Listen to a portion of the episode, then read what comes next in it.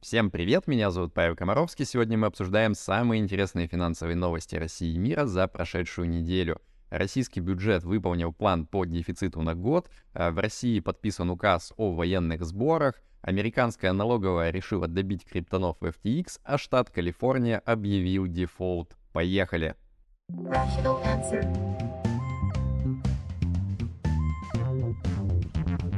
Rational answer. Несмотря на все предыдущие заверения Минфина России о том, что вот все идет строго по плану как надо, накопленный дефицит российского бюджета как-то превысил уже за первые 4 месяца, э, включая апрель, размер 3,5 триллионов рублей, что как бы выше, чем те 3 триллиона рублей, которые планировались вообще на весь 2023 год. А, ну, видимо, парни из Минфина, они ожидают, что все оставшиеся месяцы доходы бюджета будут строго выше, чем его расходы, что как-то выглядит несколько оптимистично, на мой взгляд — закрадываются мысли о том, что, возможно, Силуанов, министр финансов России, он, может быть, посещал марафоны желаний Блиновской, и он просто таким образом пытается во Вселенную посылать позитивные сигналы, визуализировать профицит бюджета и вообще двигать тазом так, как будто бы его казна уже полна. Как бы то ни было, американцы за прошедшие 7 месяцев, э, у них, напомню, какой-то очень странный финансовый год, который начинается в октябре. Так вот, э, в США за 7 месяцев, включая апрель, э, они накопили дефицит бюджета аж 924 миллиарда долларов, то есть почти что триллион баксов.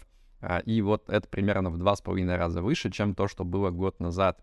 И да, это подводочка к следующей новости. Rational answer. Сказ о том, как американские дедушки дефолтами меряются. Да, смиритесь, пока вот а, между собой все не договорятся, вам придется каждую неделю слушать о том, а что там с дефолтом по госдолгу США.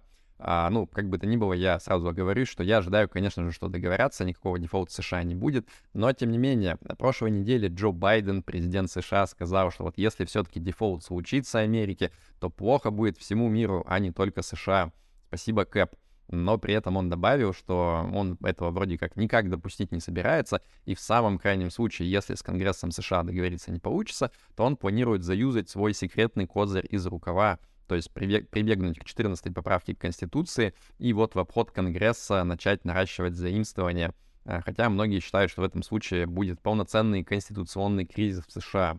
Э, примерно в это же время выступил мощно и экс-президент США Дональд Трамп, он, значит, сказал, что собратья-республиканцы, э, демократы эти гребаные, они блефуют, просто никакого дефолта они допустить э, ни в коем случае не смогут, и нужно их дожимать до конца, вот просто прижать их к ногтю, чтобы заставить сокращать расходы, и в крайнем случае даже давайте вот все вместе республиканской своей мощью э, допустим дефолт, чтобы им неповадно было. А, как я рассказывал неделю назад, это все вот прекрасно ложится в парадигму а, так называемой а, chicken game, игры в цыпленка, которая всем знакома по любому учебнику по теории игр. В России эта игра более известна как «Ты чё зассал?», ну и суть там в том, что каждый член, каждый участник игры, он должен вот все время повышать ставки и делать вид, что вот он-то точно пойдет до последнего и даже себе в ущерб будет творить всякое разное непотребное, Э, потому что в этом, собственно, цель игры и заключается. Э, нужно убедить своего оппонента в том, что у тебя вообще полноценные беды с башкой, и ты ни перед чем не остановишься, и тогда оппоненту придется отступить, ну, потому что кто вообще хочет связываться с каким-то безумным, болезным чуваком. И вот в этой схватке двух якадзун э, есть подозрение, что Дональд Трамп, он как-то гораздо лучше симулирует э, беды с башкой, и как будто бы он должен победить в итоге. Хотя, конечно же, Трамп лично, он не представляет всех республиканцев. А, я думаю, что в итоге кончится просто каким-то компромиссом посередине. То есть, конечно же, те масштабные сокращения а, расходов, которые пытаются протащить республиканцы, целиком они не получат, но демократам придется тоже чуть-чуть пойти на уступки и чуть-чуть принять какие-то обязательства по сокращению расходов. А, тем не менее, продолжаем следить за ситуацией с огромным интересом. А пока Байден только рассуждает о возможном дефолте, штат Калифорния взял и объявил дефолт. А, вообще, с чего это все произошло? В 2020 году у нас началась пандемия ковида, как вы помните, и в Америке кучу людей одномоментно поувольняли, и им нужно было платить пособия по безработице. И так как своих денег на это накопленных на тот момент не хватало, штату Калифорнии пришлось занять 20 миллиардов баксов для затыкания вот такой вот бюджетной дырки. И вот на прошлой неделе ребята из штата Калифорния, они решили, что проще, чем этот долг отдавать, можно просто объявить дефолт и ничего не платить. И это решение очень забавное сразу по нескольким причинам. А, во-первых, изначально бюджетная дырка, она образовалась в значительной степени из-за того, что э, калифорнийская IT-система по получению вот этих самых э, пособий по безработице, она просто сделана из говна и палок, то есть это натурально доисторический код какой-то из 80-х годов, э, ну что прям втройне смешно, потому что Калифорния — это же типа столица всяких IT-стартапов и так далее. И вот из-за того, что эта система была крайне дырчатая и глючная, э, всякие разные мошенники смогли мошенническими путями э, выкачать аж 30 миллиардов баксов примерно. Э, ну, то есть те, кто вот не имели права на пособие, они их смогли получить. Во-вторых, у самого штата не то чтобы прям совсем бабок не было на закрытие этого кредита, они вообще бюджет 2021 года свели с профицитом аж в 100 миллиардов долларов — а, ну и, наконец, э, просто вишенка на торте — это то, что крайними в результате всей этой ситуации оказались бизнесы, которые зарегистрированы в Калифорнии. То есть там по условиям кредита, что если штат не может отдать, то просто начинают планомерно поднимать ставку налога на отчисление в фонд пособий по безработице на все бизнесы, и вот это продолжается до тех пор, пока кредит окончательно не будет закрыт. Такая вот справедливость по-калифорнийски — я думаю, что старина Арнольд Шварценеггер, который когда-то был губернатором Калифорнии, он на все это взимает, просто с, смотрит с грустной миной и шепчет себе под нос, что типа при мне такой херни никогда не было. Идея пацанов из Калифорнии про то, что вот нужно заставить за свои косяки расплачиваться представителей бизнеса, она понравилась еще и парням из FDIC. Это американский фонд страхования банковских вкладов.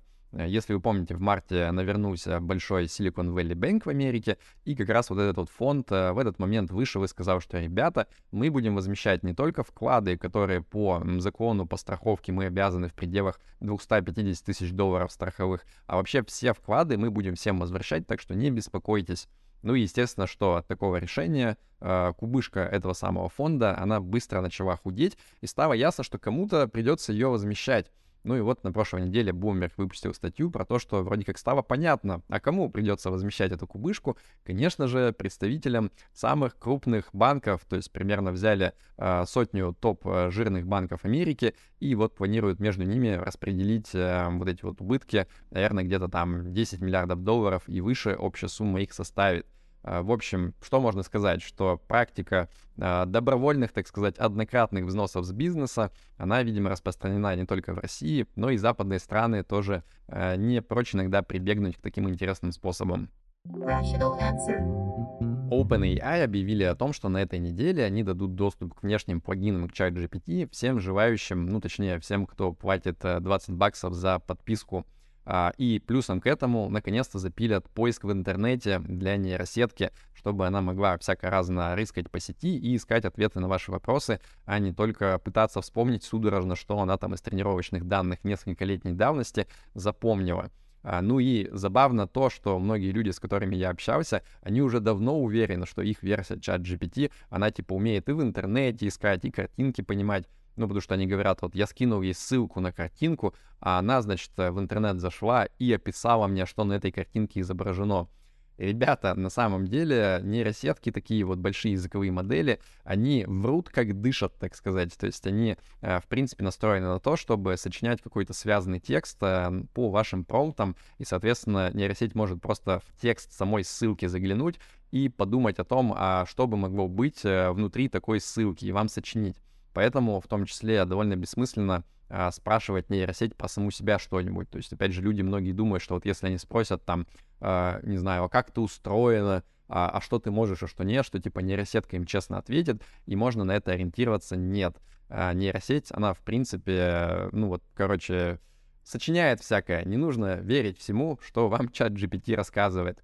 Как бы то ни было, то, что появляется поиск по интернету, встроенный в чат, это уже удобно и классно, потому что как раз-таки можно будет факт-чекингом заниматься. Uh, условно, вам нейросеть будет выдавать какой-то первый ответ, и вы ей сразу же можете сказать, хм, а ты уверена, может быть, ты сама проверишь в интернете, найдешь ссылочки и, в общем, uh, сама себя зачекаешь. И вот это должно работать гораздо лучше, чем просто uh, однократная попытка с первого вопроса получить какой-то классный правильный ответ. Google провел свою ежегодную конференцию Google I.O. 2023, и ее дух лучше всего сохранен вот в этом вот ролике. AI, AI, AI, AI, generative AI, generative AI, generative AI, AI AI, AI, AI, AI, AI, AI, AI, AI, AI, AI. It uses AI to bring AI, AI, AI, AI, AI. А, процитирую канал AI News. А, слово AI произнесли со сцены 146 раз. В итоге цена акций подросла чуть меньше, чем на 5%, что составляет примерно миллиард долларов роста капитализации на каждые три произнесенные слова AI. А, ну, если вкратце, о чем там говорилось, то вот просто нейросеть и искусственный интеллект хотят запихнуть решительно во все подряд. В Google Search, в Android, в Gmail, в Google Docs, в Google Photos, да и вообще в дополнение гугловскую нейросетку BART — Э, в нее добавят плагины, а саму ее сделают доступной для вообще всех пользователей, а не, для, не только для тех, кто записался в waitlist. В общем, пацаны, всем AI. Один китаец нанейрогенерировал себе на срок. Жил да был в Китае мистер Хун, и вот, видимо, он начитался всяких разных твиттер-тредов про то, как с помощью ChatGPT можно разбогатеть, и решил постить в соцсеточки новостные статьи из-под пера нейросети — но на его беду в Китае недавно приняли специальный закон, что вот все сгенерированные нейросеткой текст, они должны быть специальным образом помечены. А наш Хун мало того, что пренебрег этим правилом, так он еще и fake news случайно сгенерировал. То есть он нагенерил э, заметку про то, что вот якобы какая-то э, катастрофа произошла с участием поезда, и даже какие-то люди погибли. И эту заметку прочитало 15 тысяч человек, 15 тысяч китайцев. Я думаю, что это примерно, наверное, соответствует жителям одного многоквартирного китайского дома. Как бы то ни было, теперь Хуна могут упечь э, в тюрьму за fake news на срок до 5 лет, а, но зато, с другой стороны, возможно, он попадет э, во все учебники как вот первый сиделец за злоупотребление использованием больших языковых моделей, что тоже в каком-то смысле достижение. Если вы помните историю краха криптобиржи FTX, то там вкратце суть такова. Кудрявый парень по имени Сэм Бэнкман Фрид, он прикарманил примерно 10 миллиардов долларов клиентских денег, и вот что-то с ними сделал, на что-то их потратил, доподлинно непонятно куда, но факт в том, что их больше нету. А, и последние полгода идет процесс банкротства биржи, там периодически появляются всякие разные такие умеренно позитивные сообщения про то, что вот мы еще кусочек активов нашли, еще, значит, там что-то накопали, и вроде как вот можно надеяться на то, что э, какую-то долю, по крайней мере, клиентских средств люди смогут обратно получить от этого самого э, FTX. Но на прошлой неделе к делу подключилась американская налоговая, и выкатила претензии к FTX и к хедж-фонду Бэнкмана Фрида Аламеда аж на 44 миллиарда баксов, э, что как бы заведомо превышает размер вообще всех активов этой группы. И нюанс здесь в том, что налоговые претензии, они удовлетворяются перед э, требованиями э, тех, кто вкладывал просто вот как клиент криптобиржи деньги туда. Ну, то есть, как бы прямым текстом намека- намекают, что типа криптонам, которые в свое время доверились криптобирже FTX, им можно смело ожидать э, обратно получить вот максимум, ну, ничего практически, можно не ожидать уже, потому что налоговая, она все заберет себе. А, в очередной раз посылают сигнал, что типа быть криптоном в США — это очень сомнительное занятие с точки зрения э, ожидаемой доходности, скажем так, этого мероприятия. Rational answer. Тезер, кажется, встал на путь исправления. Тезер э, или USDT — это вот такой крупнейший стейблкоин с капитализацией под 80 миллиардов долларов, и исторически он еще и мутнейшим являлся, потому что э, очень там непонятно все, что у них конкретно внутри в резервах, все очень непрозрачно, э, ну и, соответственно, большие вопросы есть в том числе к его надежности, ну, по крайней мере, были раньше. А, и многие опасались, что жадные менеджеры Тезер в тот момент, когда была эпоха, так сказать, около нулевых процентных ставок по надежным активам, э, ну то есть 2020-2021 год, так вот эти самые менеджеры Тезер, они в этот момент из своей жадности вкладывались во всякие гораздо более рискованные активы, которые обещали большую доходность. А, ну и, соответственно, в какой-то момент эти активы могли потерять в стоимости. И, значит, вот э, были опасения, что есть скрытая дырка в балансе Тезера, которую скрывают э, руководители. Но при этом, что тут интересно, что время, оно играет на стороне Тезера, потому что сейчас-то уже ставки подняли, и даже по надежным US Treasury с коротким можно получать 5% годовых. Соответственно, даже если какая-то дырка там была, то со скоростью 5% в год она должна зарастать и достаточно быстро, наверное, потенциально может э, выйти в ноль. А, и в своем новом отчете Тезер, как раз-таки вот за 31 марта 2023 года, они усиленно намекают, что типа да, это и происходит, что вот смотрите, а, у нас и прибыль рекордная, и капитализация, точнее не капитализация, а вот ну типа чистый капитал, то есть превышение резервов а, активов Тезер над его обязательствами по обеспечению выпущенных монет, вот этот собственный капитал, он уже достиг 2,5 миллиардов долларов, и это примерно более чем в 10 раз больше, чем год назад, потому что раньше это были жалкие там пара сотен миллионов баксов, а теперь вот уже достаточно внушительная сумма. И дополнительно в отчете они еще потихоньку прозрачность наращивают, то есть сейчас стали отдельно показывать там биткоин, отдельно золото. А раньше это все было как-то в одной куче, непонятно, что там было внутри. А, в общем, с чисто финансовой точки зрения, Тезер со временем, вот чем дольше он остается на плаву, тем больше вероятность, что он и в будущем будет оставаться на плаву. Потому что вообще вся вот эта вот бизнес-модель стейблкоинов, она удивительная. То есть это как будто бы криптобанк, только вот а, обычный банк, он должен платить людям за то, чтобы они платили, внесли ему депозиты, а, и жить на разнице ставок между выдаваемыми кредитами и э, ставками по депозитам, которые они платят вкладчикам. А у криптобанка все не так. Криптоны, они баксы в Тезер несут бесплатно совершенно, и ты можешь просто набрать 80 миллиардов долларов, а их потом вкладывать под 5% в надежные активы, и просто вот а, машинка по стрижке денег из ниоткуда получается. А, поэтому я ничуть не удивлюсь, если в итоге Тезер с финансовой точки зрения станет вот со временем таким абсолютно респектабельным, прозрачным заведением, где все будут точно знать, что а, активы лежат в надежных местах, все хорошо, но просто потому, что если у тебя а, такая вот уже ситуация позволяет тебе получать из ниоткуда хорошие проценты, по 5% в год, то зачем что-то там скрывать, кого-то обманывать, лучше быть белым и пушистым но при этом это отнюдь не значит, что криптоны, они вот э, из Тезера, они избегут и регуля- регуляторных рисков, э, как раз-таки вот с ними все хуже и хуже становится. И вот на прошлой неделе очередной уважаемый парень, экс-глава комиссии по ценным бумагам США SEC, он заявил, что Тезер этот ваш, это вот э, всего лишь огромный карточный домик, возможно, там какой-то фрод внутри, и вообще его нужно в Америке срочно запретить. И вот такие настроения, они в целом а, в Америке ко всем криптонам сейчас а, актуальны, поэтому а, получается, что вот из огня до в полымя то были к финансовым вопросы, сейчас вроде с финансами все потихоньку становится лучше, но вот регуляторные претензии могут все попортить. Короче, тяжело криптонам живется, как я говорил. Rational answer. И к новостям щиткоинов. Пепе Коин вырос примерно в 20 раз за две недели к 5 мая и достиг капитализации в полтора миллиарда долларов, а потом упал обратно за несколько дней на 60%. А, да, речь идет про потешного лягушонка Пепе с богатым внутренним миром, а, вообще для меня Пепе всегда был таким абсолютно безобидным мемом из э, нулевых годов, а вот потом стали говорить, типа, что воинствующие провоки культурную апроприацию этого мема произвели, и теперь, типа, сам мем зашкварился. Но с другой стороны, на прошлой неделе аналитики Coinbase, они даже официальные извинения приносили за то, что типа они э, сравнили, значит, лягушонка Пепе с российским символом, и они написали, что типа мы извиняемся за то, что э, мы не показали полную историческую картину в отношении этого мема. В общем, что я хочу сказать, что если меня смотрят э, культурологи и мимографы знатные, то вы, пожалуйста, в комментах поясните, что там с лягушонком Пипе. Это кринж или база, можно ли его постить приличным людям. Я, забу... в общем, затрудняюсь даже сказать, мне нужна помощь. Военные сборы с сюрпризиками. 10 мая президент России подписал указ о призыве людей из запаса на военные сборы в 2023 году. При этом, сколько конкретно людей планируют призвать на это мероприятие, в документе не указано, но зато там есть два неких секретных пункта, э, содержание которых никто не знает.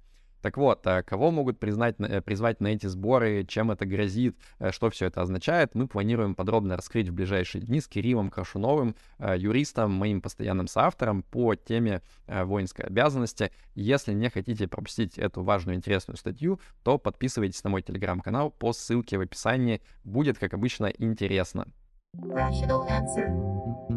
Примерно месяц назад мы с вами обсуждали инициативу сербских парламентариев, которые хотели начать раздавать э, иностранцам гражданство уже после одного месяца пребывания в стране. Так вот, хотели, да перехотели, потому что Евросоюз им непрозрачно намекнул, что за такие фокусы Сербию вообще могут э, выписать, так сказать, из хороших европейских стран и вообще отменить безвиз э, внутри ЕС. В общем, по факту у нас, похоже, э, образовалась новая рубрика под названием «Нехорошая новость недели». Это вот для тех новостей, которые сначала когда-то попали э, в хорошую новость недели рубрику, а потом чуть позже выяснилось, что ничего хорошего, в общем-то, нету. А, ну, либо альтернативное название этой рубрики «Галя, у нас отмена». Пользуясь случаем, хочу напомнить о том, что отец Милы Йовович, он вот был серб, сербом, как можно догадаться по фамилии, а вот ее дочка уже носит фамилию Андерсон, но при этом выглядит как точная копия мамы. Перед тем, как я расскажу вам хорошую новость недели традиционную, хотел поблагодарить всех, кто поддерживает нашу передачу донатами на Патреоне в валюте и на Бусте в рублях. Их список вы видите на экране. Ребята, спасибо вам большое. Э, если вам в целом понравился выпуск новостей, то ставьте лайк, подписывайтесь на мой YouTube канал, здесь каждую неделю бывает интересно. И напоминаю, на телеграм-канал по ссылке в описании тоже не забудьте подписаться. Так вот, хорошая новость недели. Президент РФ снял запрет на прямые рейсы российских авиакомпаний в Грузию, и это хорошо. И он еще заодно, кстати, еще и визы отменил для грузин, которые хотят приехать в Россию. А, только вот почему-то грузинские правительственные ребята этому недовольны, но это уже их дело. В общем, да пребудет с вами разум. Пока.